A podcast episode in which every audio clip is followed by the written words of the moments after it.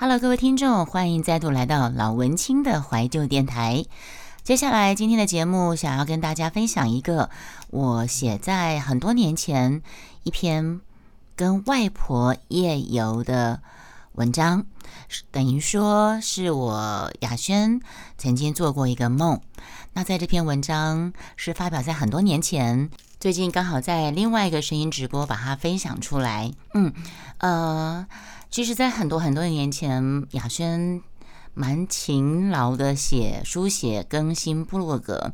那最近比较少了，但是偶尔我会把一些之前觉得还不错的故事重新分享，然后在前面会书写一下现在的时候的心情。那我们就来听听这个故事喽。我外婆几年走的呀？我想想看。我外婆已经走了十来年了。她走之后呢，很多次都梦到她老人家。我记得在她离开的前几年，我还会从梦里面哭醒，就是梦到我外婆，然后我就会哭醒这样子。因为我毕竟是外婆带大，我都是跟外婆睡觉的。然后最近这几年呢，好像就不不再曾梦过他了。我会把它理解成他已经当菩萨去了，他已经不在这个人世间，他的魂魄不在人世间，所以我就不会再梦到他。我宁愿这样想。对，呃，三岁到国小毕业这段期间，因为我都是住在外婆家，舅舅、舅妈、阿姨、姨丈们，还有一群表兄弟姐妹们一起生活着，所以有一段时间，我会觉得自己就是林黛玉的身世。那我从小睡在外婆身边，冬天我会陪她喝一小杯那个五加皮药酒。我之前有讲过啊，我觉得酒量啊是天生的啦，外加一点后天培养训练的。从小外婆就睡觉前，她都会冬天冷啊，她就会喝一小杯那个五加皮药酒，或者是自己人家送他的那个什么酿的那个人参药酒这样。然后他喝小酒，他喝那个药酒，他就会跟我说：“你要不要吸这个这样子？”然后我就会从小就会跟着喝喝一点点那个酒，嗯。然后你们知道吗？我外公是我外公，他是上了酒瘾，他是已经喝酒喝到台语叫做“揪比”呀。他没有喝酒，他会手会抖的。我外公是这样，他好像是邮局的员工。我外公上班保温瓶里面都是装着酒，诶，是这样子的。那我夏天挂着蚊帐啊，扇着扇子，跟后来嗡嗡嗡的电扇，我总会在突然醒来的夜里某个片刻，我看见我外婆她自言自语的叙述着不知道什么事情。当时的她应该已经守寡超过五十年。我外婆是一个非常不简单的女人，你知道吗？因为我外婆是八个孩子，八个孩子，好。然后她守寡，独自拉拔八个孩子的她，太多心酸，没有办法跟别人说的。她也没有什么知己姐妹的，所以我慢慢大了之后就明白，她应该是自己跟自己在吐苦水。呃，你们知道吗？我小时候跟外婆睡觉啊，我经常会有时候翻身醒来，或者是说半夜起来尿尿的时候，我会看到我外婆。她事实上，或是说我随时睁开眼睛看她，她其实没有在睡觉，她就是或或趴或躺，然后手枕着自己的头，在那边自言自语，而且有时候会会有对话，他会自己讲讲话之后，呃，另外一个人在回答他的感觉，他会有一两个角色在那边自我对话。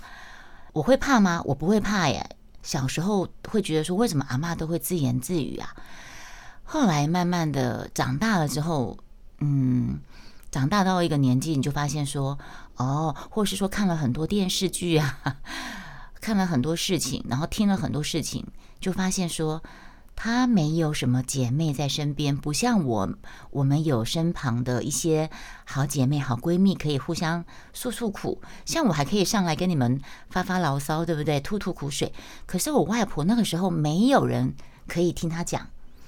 她戴了肉眼看不到的蓝牙耳机，叔，你太可爱了，嗯，对，所以后来我就知道说，她其实就是在深夜深人静的时候，你看他守寡守寡了那么多年，我最小的阿姨还在襁褓当中，我外婆就守寡了，对，所以而且他很不简单，他可以把这些孩子全部照顾长大，然后每个人都当公务员，都当老师。我大阿姨是电信局长，我二阿姨是呃校长，我大姨丈是哦大舅舅是户政主任退休，我爸爸妈妈舅舅阿姨们都是老师退休，真的是很不简单。对。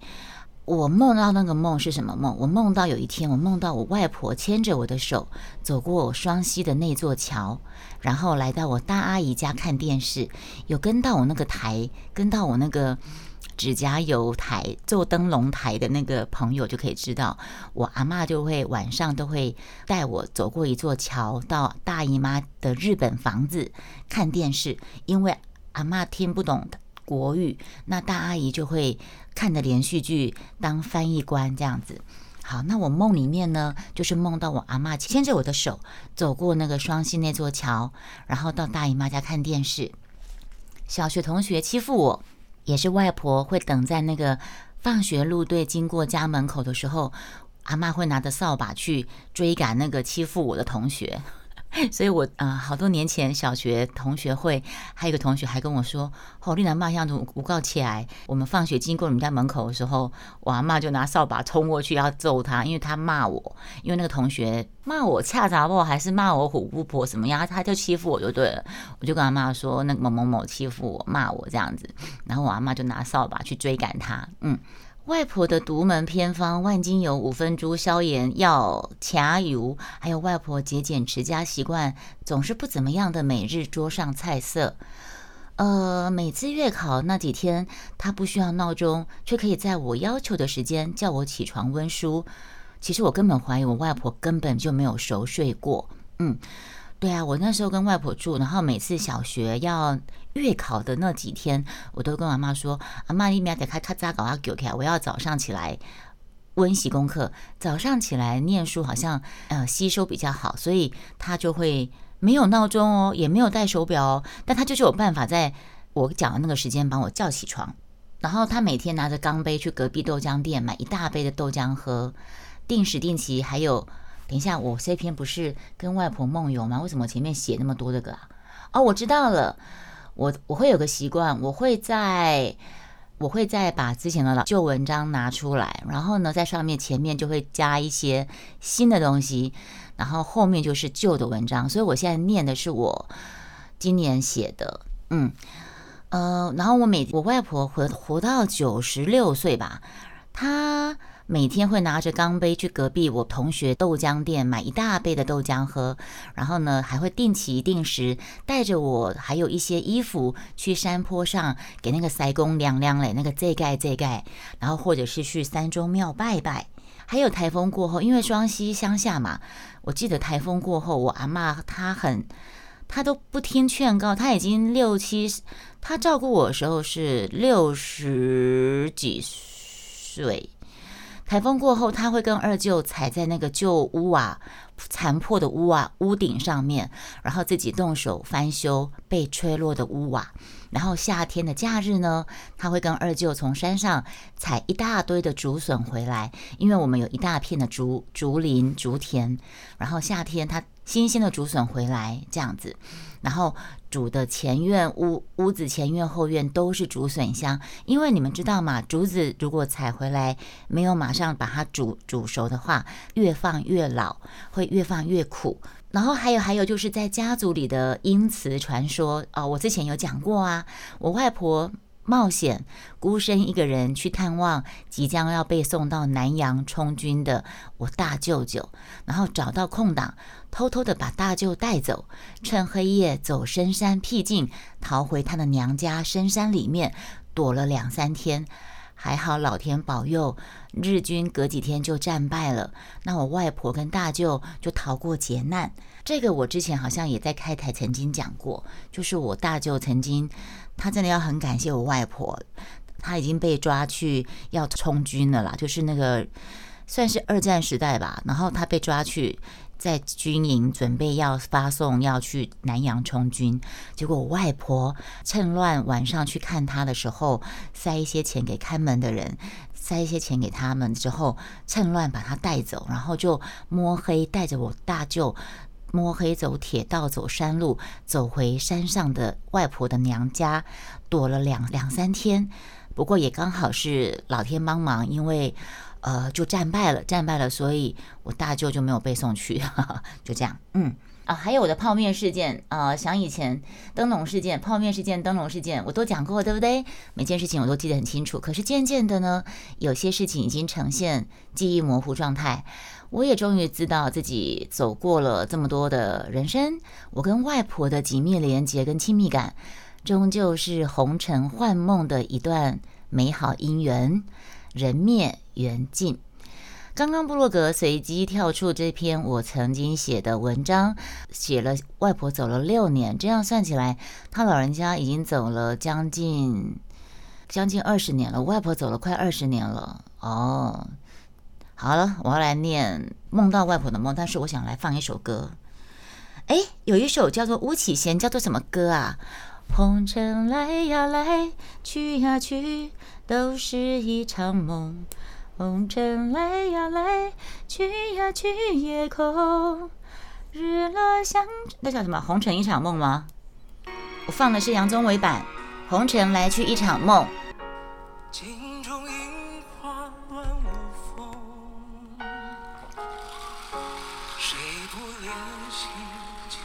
红尘来去一场梦。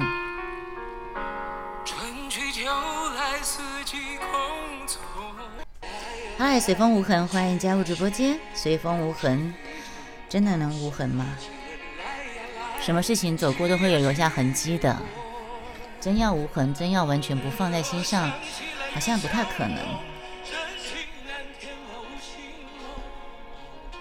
好，我要来讲我的梦了。在一个很深很深的夜里。我走在故乡弯曲的巷弄，我应该是要回家的。四方一片漆黑，静悄悄的。我的梦里面，哎，我问你们呢，你们的梦是黑色、黑白还是彩色啊？你们有没有发现梦经常是没有颜色的？去呀去，都是一场梦。红尘来呀来，去呀去，也空。好，我走在很深很深的巷弄，我应该是要回家的。然后四方一片漆黑，静悄悄的。那巷子尽头呢？我看到熟悉的家门。往前一步，路边有一盏昏暗的路灯照射下，有一个模糊不清的人影朝我走近，是一个陌生的女人，而且她的出现。让我毛骨毛骨悚然，为什么会毛骨悚然呢？因为我直觉她是那个，就是我直我梦里面我直觉向我靠近的那个女人是鬼吧？通常是彩色的，我很少没有颜色，哦，是吗？叔，你的梦是有颜色，光线比较昏暗，因为我我不知道，我记得我很很长久以来的梦都是黑白的。对，但是呃，印象很深刻。我梦到跟外婆夜游，这个梦是彩色的。嗯，那个陌生女人她的出现让我毛骨悚然，我直觉她是鬼，所以我就转身跑出巷子，直到有人呼唤我，我才停下脚步。哎，我一回头看，是外婆，她骑着机车说要载我兜风。哎，我外婆什么时候会骑机车啊？我也不管那么多了，我就。我想，我外婆一向很厉害的啊，她可以上屋瓦去修房屋，她可以去，她可以帮我做灯笼，她可以种田，她可以养猪，养养大八个孩子，她可以去做了一堆呃卖的吃的东西，让二阿姨拿着去便呃去铁路车站卖卖便当，卖蛙柜，她还可以去呃制冰店做制冰，然后。一个人寡妇拉拔八个八个小孩，所以她一向很厉害的。我都说我阿妈是比佐贺超级阿妈还还厉害的阿妈，所以我外婆荣获两届的哎模范母亲。嗯，好，那我就坐在我阿妈的那个机车的后面哦。黑暗中，我们婆孙两个人一路向前，风呼呼的吹在耳畔，整个景象是昏暗偏黄色调的。两边好像还有一棵一棵的树，还有稻田。我搂着外婆的腰，我心情就回到小学阶段，跟着她进进出出的时候，那个开口阿妈长阿妈短的时光，是一种非常温馨满足、非常眷恋的心情。突然，前方有个小吃店，有一部警察机车停在路边。糟糕！我当时心里想，我外婆应该没有驾照吧？同时，我们两个都没有戴安全帽，诶。所以呢，我跟外婆就静静的下车，然后静静的推着机车，慢慢的走过小吃店门口。等到离开警察的视线，准备重新上车的时候呢，我却发现外婆一下子瘫软在我的面前了。他就跟我说：“换你再阿骂吧，我一定要带你去看看我那个新房子。”还是说我一定要带你去看看我们那片新土地？你们知道吗？我在梦里面就梦到我阿妈跟我说，她突然就走不动了，然后她叫我换我载她，然后她要带我去看新房子，我就只好把它放在那个前座。不是不是后座，就是放在我前面那个脚踏板的地方。其实我也不会骑机车啊，我只有在台南乡间小路敢骑。我在台北我不敢骑机车，我也没有驾照。可是，在梦里面，我就把阿妈放在我的机车的脚前前踏，然后呢，没有驾照的我抓着机车把手，慢慢的往前骑着，然后四面就换一个场景，我们好像走到了一处有山。有海的地方，然后前面有几条岔路，我不知道怎么选择。眼看着骑着骑着，已经骑到悬崖边了，我就跟阿妈说：“阿妈，你要抓紧哦。”然后呢，我就一跃而下，连车带人，我就跳到海里面去了。在梦里面真的是无远弗届呀！我以为我在海里面憋着几秒钟的气就可以骑上岸的，可是事实好像不是这样。我们在海里面茫然着前进着，不知道过了多久，真的很奇妙的梦，对吧？最后一个场景，我跪在医院大门的外面，心里面就是知道外婆已经快要不行了。因为我的莽撞行为跟选错了岔路，我的莽撞行为，我骑机车无照驾驶载着阿妈骑机车，然后选了一条路骑到海里面去了，选错了岔路，让已经衰老的外婆提早面临生死存亡的危机，而我的父亲因为我的行为被家人手镣脚铐的锁在紧闭室里面忏悔，而我跪在呃病房门外。因为愧对父亲跟外婆而不断的哭泣，然后呢，不知道是谁把我拉起来对我说：“医生说外婆已经脱离险境了。”我就破涕为笑，然后开心站了起来，然后我就醒了。短短那一刹那，我从梦里的外婆获救当中回到外婆已经离开多年的现实世界里面，我的眼泪就瞬间溃体了，我又哭出声来。要不是那时候女儿还睡在一旁，我肯定会嚎啕大哭的。嗯，我就是默默的流着眼泪这样哭啦，对啊。反正我之前梦到外婆的时候，醒来的时候我一定是哭着的了。嗯，呃，好厉害的梦，就很奇怪的梦，对不对？很多场景。然后呢，我梦到外婆的时候，我就会。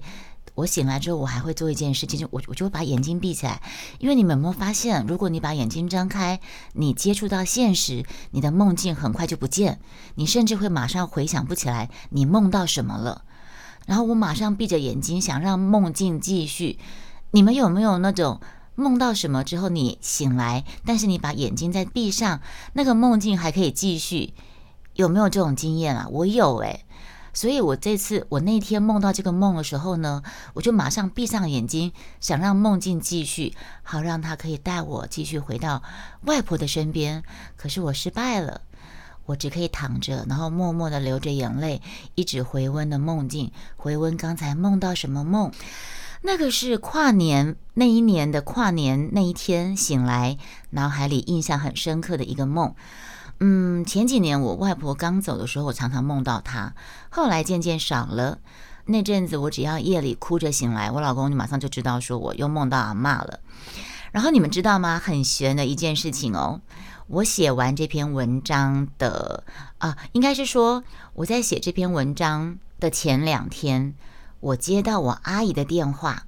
我阿姨电话提醒我什么事，你们知道吗？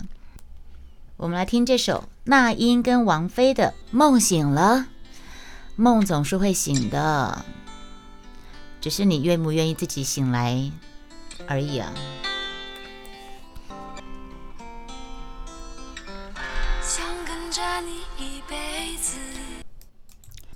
好，这一集我们就先说到这里。那至于一件很悬的事情，阿姨打电话来提醒我什么事情呢？我们下一集节目再为大家说下去。